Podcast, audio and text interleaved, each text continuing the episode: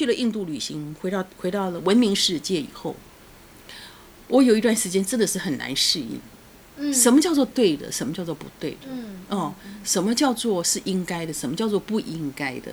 但我觉得你在那个时候就接触到这件事情是很好的，因为它打破了很多限制性信念。嗯，就是我们现在的生活成为了什么样子，不管是你嗯认为的好或者是不好，其实都是到底是从哪里来的？对。然后谁你给你的？对，然后你累积了，那是依靠着你所有观念跟记忆让你走到这一步的。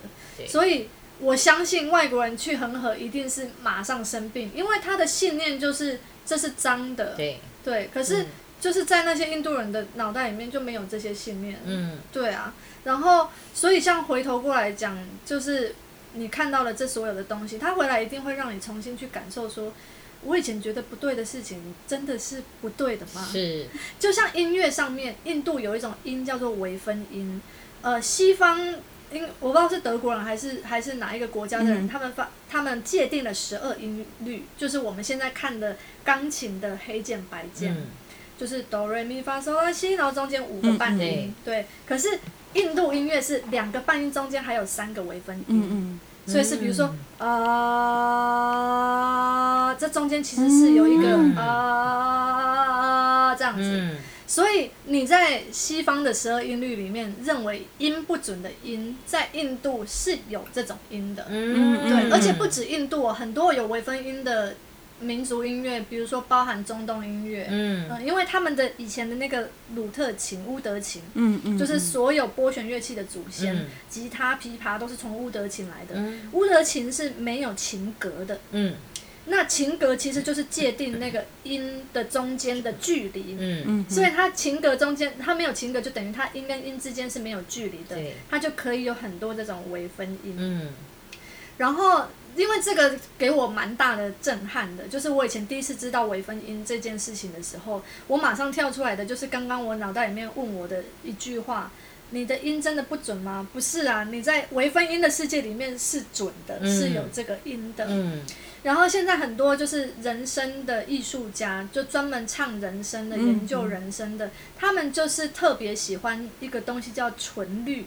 纯律就是像微分音这种东西，就是不在十二音律范围里面的。嗯这个世界上能够发出这种纯律的，其中一个就是人声。嗯嗯，所以人声 a cappella 或者是合唱团，每次你们听到很多很多人在唱歌的时候，为什么会起鸡皮疙瘩？嗯因为它很多泛音是在那个十二音律的规矩里面没有办法出现的。嗯那它可能就是会刺激到你的头脑的，去打破你头脑里面的规则，然后让你有一种哦，好好奇特的和谐感。嗯那那种和谐感其实会造成一种感动，是，因为那就只有人跟人可以发出来。嗯，对对啊对，嗯，对很自然的东西，嗯我们这个又又要讲到了我们的感官了。一直很想讲感官哦。不，不过这个话题我们留着下次再讲。那个 Tina 来一直想说，到底到底你们在讲什么？到底我们在这之前，我们酝酿了一些东西啊。哦，对啊，之后会跟大家聊聊，就是我们刚刚一直在说的啦，就是、呃感官上面的愉悦的事情，嗯对。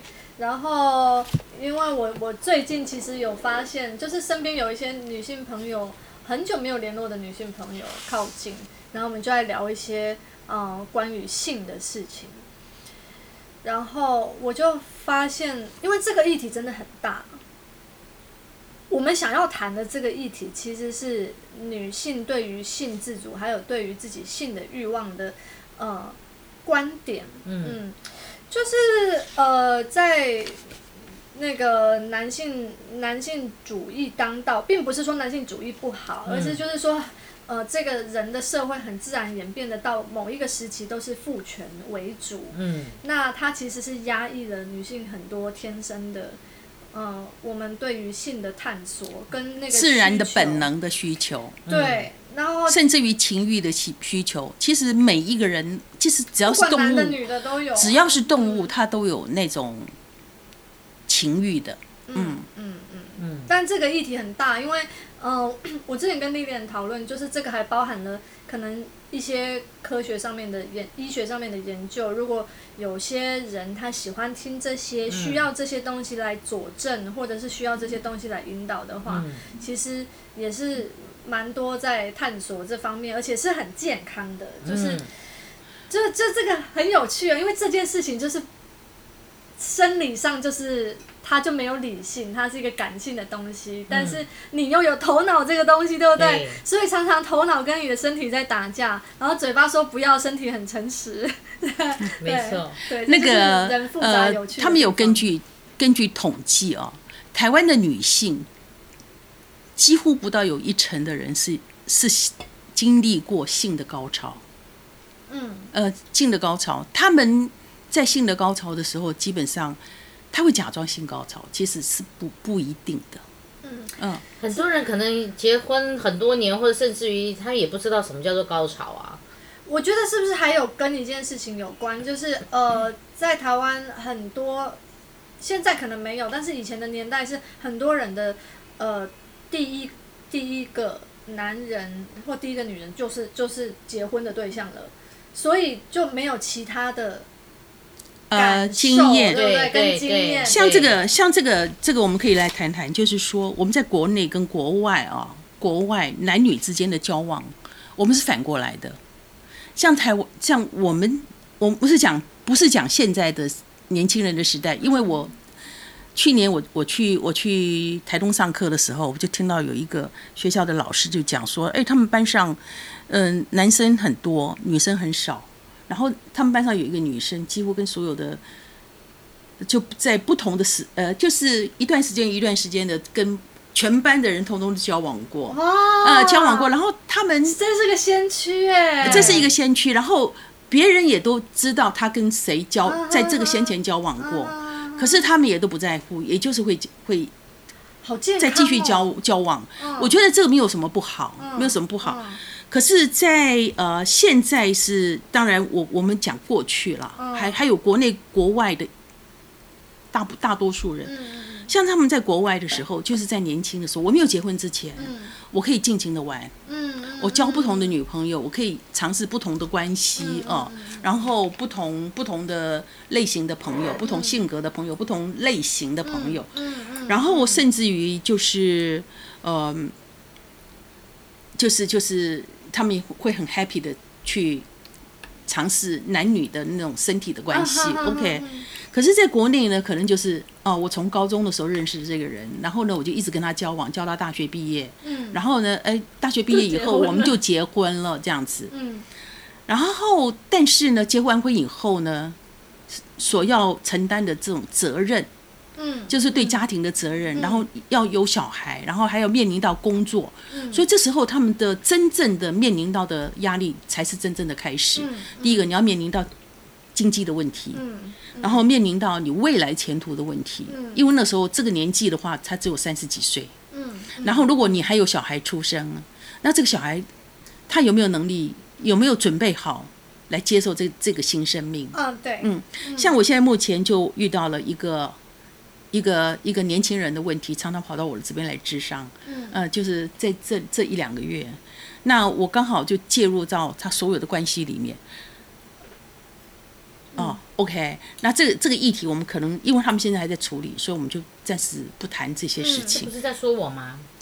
不是不是，不是你，你干嘛自己对我他们说？我不就是这样吗？啊哦，你说第一任就是你的那个，你的初恋就是你的老公，对啊，嗯。嗯，然后哦，对哈，就金纳斯然后哈，不得不就是有小孩了嘛，嗯。然后就进入家庭。那进入家庭了之后，就要面对公婆嘛。嗯，然后呢，我老公有四个姐姐嘛，那时候也还也小生了小孩，也还要工作嘛。嗯嗯嗯。那我就觉得我一下子突然突然之间，我就必须要呃面对很多面对很多就是对嗯。挑战，应该对我来说是一个挑战，都是很多第一次，一个也是一个期待，但是也是一个很大的挑战。嗯。然后呢，因为我我自己是外省人嘛啊、嗯。那我我我老公他们是本省人，嗯。还算传统的本省人。嗯那你看我我我从一个很很开放的一个家庭，然后呢就到了一个很传统的家庭，然后呢，公婆讲台语呢，我也听不太懂。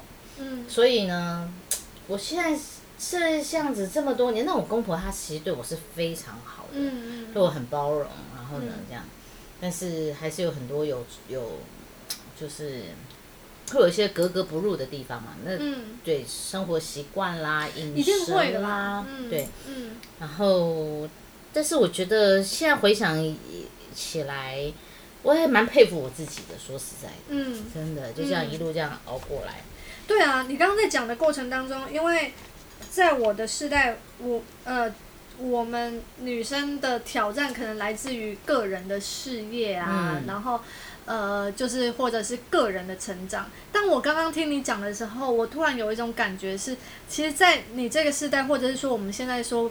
呃，也许也是我这个世代已经结婚的女性，她们其实很多成长的呃学习对象，嗯。其实是在婚姻里面的人，嗯。不管说是公婆也好，嗯。然后呃或者是呃丈夫或者小孩，嗯。对，就是呃都是成长，可是路径跟对象不一样，嗯。因为我以前是一个。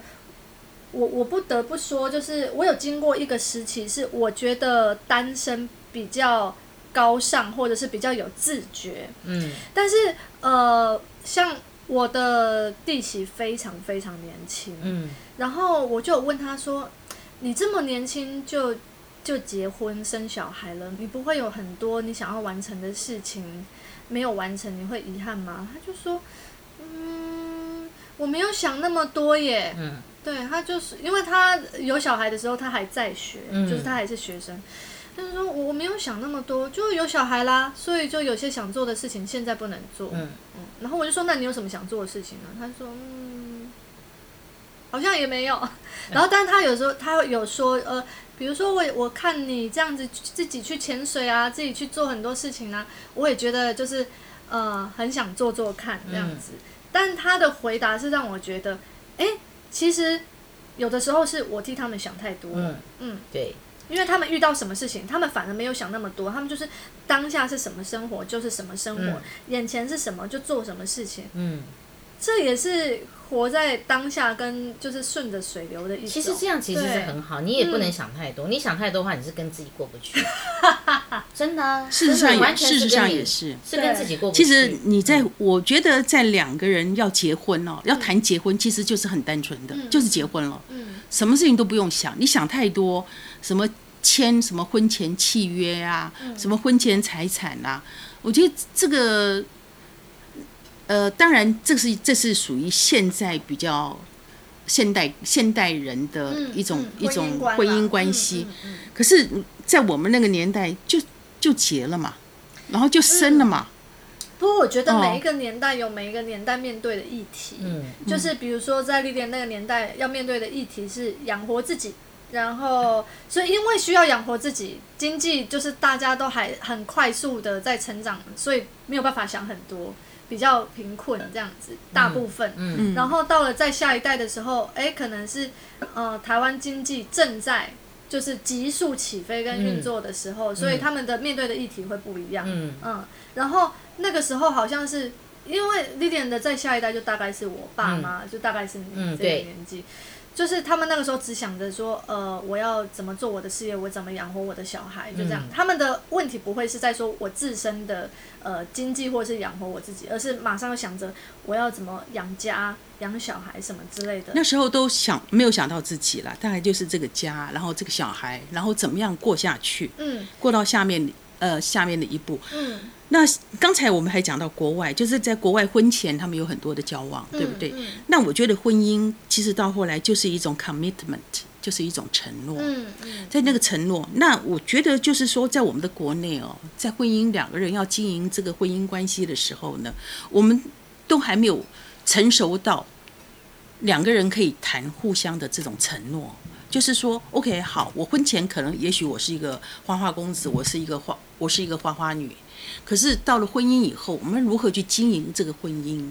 我觉得这是这才是一个很成熟的一种想法。他们现在在呃，就是据我以前所接触到的国内跟国外两个不同的这种关系，他们在婚前跟婚后，然后在国外的他们就是婚后要结婚以后的承诺，对家庭的责任，然后承诺是非常非常的重要的。嗯，所以才会有那种教堂面前问说你愿意，就是不管他对对对生病、生老病死死、贫穷富贵，都跟他相伴一生吗？这样子，对对对，嗯嗯，所以我觉得婚姻是两个人的承诺。至于能够能够走完多久哦，我是觉得就是说，现在你要讲白头偕老，白头偕老也是一件一件非常辛苦的一件事情。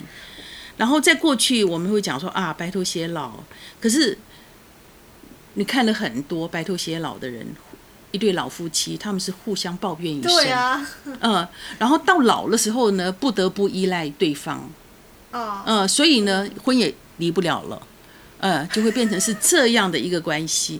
我今天又做了一个另外一个分析哦，就是婚姻性还有不婚是未来的趋势，因为现在我们又流行了一个，呃，七零年代是避孕药的发明，然后现在呢，其实我们很多的体外受精。就是卵子精子筛选，哦然后在体外受精嗯啊、嗯，人工受孕，所以呢，嗯，然后受孕了以后，然后共同的去抚养这个小孩，也许不是婚姻关系，也许是哦。两个，也，也许男男两男男女女男，男男女女啊，男男女女，这个然后就可以让女同志跟男同志有对对有办法享受、嗯。享受，或是去去体验抚养小孩的，像在那个呃，在中国大陆不是有一个非常啊叶呃叶海洋是，对对是叶海洋，嗯，对。我好喜欢看他的，嗯，对他他就为了自己生自生了两个小孩，嗯。然后然后娃娃，对，然后嗯呃，对，现在很多人都是用用自己的卵子，然后去找一个找一个好的精子，就是呃，对对对，挑选过，呃挑选过的精子或者是呃自己的精子去挑一个好的卵卵子。子啊、呃然后生出来的都是那种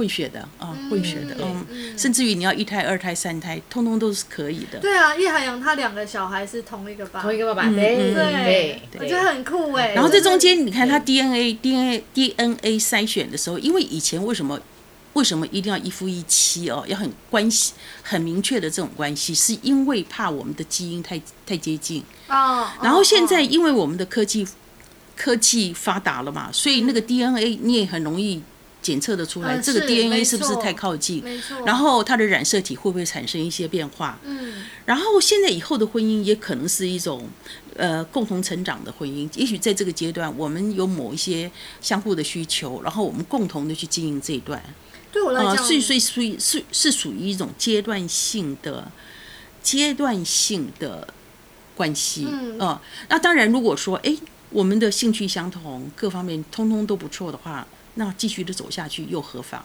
嗯但是也不需要，呃，为了为了我们的这种传统的制约，然后要互相的抱怨一生啊了，因为大家没有办法离开谁。其实我觉得终究还是要回归到一点是。要非常确认，不管是自己还是对方，我们都是有自由的选择权的。嗯，你可以选择要步入婚姻，你可以选择要白头偕老，或者是你选择在这边真的，嗯，我觉得我自己一个人，或者是我们彼此一个人的时候成长可能会更好。嗯，就是要很记得自己是有选择权。是，嗯嗯，因为比如说像呃，我跟我身边的朋友聊天，我自己的我自己对于婚姻的看法就是，嗯、的确是承诺跟成长，然后这个成长必须是我一加一要大于二，一定要大于二，对，要不然如果这个婚姻是我们彼此制约的话，那为什么要结婚？嗯。对，但是我有遇过，呃，有我这个年纪甚至更年轻的朋友，他的梦想就是要结婚生小孩。嗯，他的个性也是呃很稳定、很安定的，不是我是非常喜欢冒险的个性，嗯。所以他就很适合结婚，嗯。非常适合。嗯。嗯，我女儿，我女儿她她的同学，嗯。大学同学，他们都有的啊，都设定好，我几岁结婚，我几岁生小孩，他们都影响好，哎，还真的耶，嗯，时间到了就结婚了，时间到了，哎，就是还真的有小孩。了，那也算是一种心想事成哦，也蛮好的。也不要想太多啊，也不要想太多，朝着多。自己的目标走，他其实对啊。也很好，因为他就喜欢小孩嘛，嗯他就想要早点结婚嘛，嗯。他想要有家庭的感觉嘛，，对，就我觉得也很好啊，对啊。因为他毕竟他知道自己要什么。没错，是。那像在像像像像过像，就是一直都有这种这种男男女女的呢，都是一种激情过后呢，转变成是爱情，或者是一种负担，或者是不得不接受。嗯对方，对不对？然后呢，呃，如果说 这些过后以后又通通都没有办法解决的话，那就转变成亲情嘛。那亲情亲情呢，然后这中间就可能会产生一些什么外遇的对象啊，男男女女的现象啊，然后到底是谁先负了谁呀、到后来就会变成是这样的一个阴影呀。然后还再后来就变成是一种仇情啊那还不是是完全升华到亲情。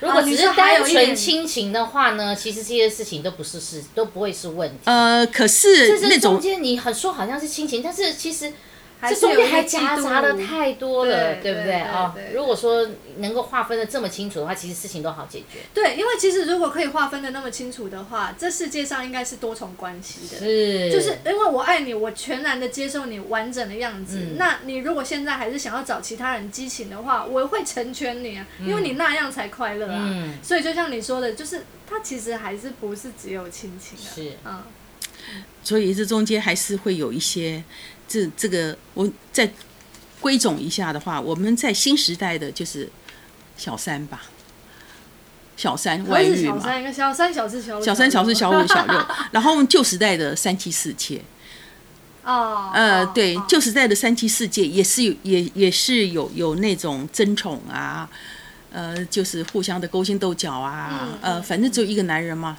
很多的女人要去争他，三妻四妾，通通我觉得这。个会不会是因为以前呃人的寿命比较难以延续，就是遇到的战争或者是病病那个呃，瘟疫瘟疫，呃，瘟疫，瘟疫也也也会让他们所以呃无法传宗接代。对，所以呃就是必须说要一夫一妻，或者是一个一夫多妻多妻嗯然后帮他生很多小孩。但现在人口都这么多了，然后男生跟女生的比例，也就是台湾现在应该是女生比较多吧？女生少，哦，女生少吗？其实现在好像男生比这女生多，还在男生比女生多的状态。呃，我们在二十二十几年前吧，就我们有统计过，就是中国大陆的男生比女生多，多很多，多因为就是四个多很多。四个女生一个男他们是生，非常不平衡的。对，他们是四个女生，四个女生一个男生，嗯、所以那个他们的女权很大。我今天要把你休了就休了，我今天要跟你离婚就离婚了，嗯。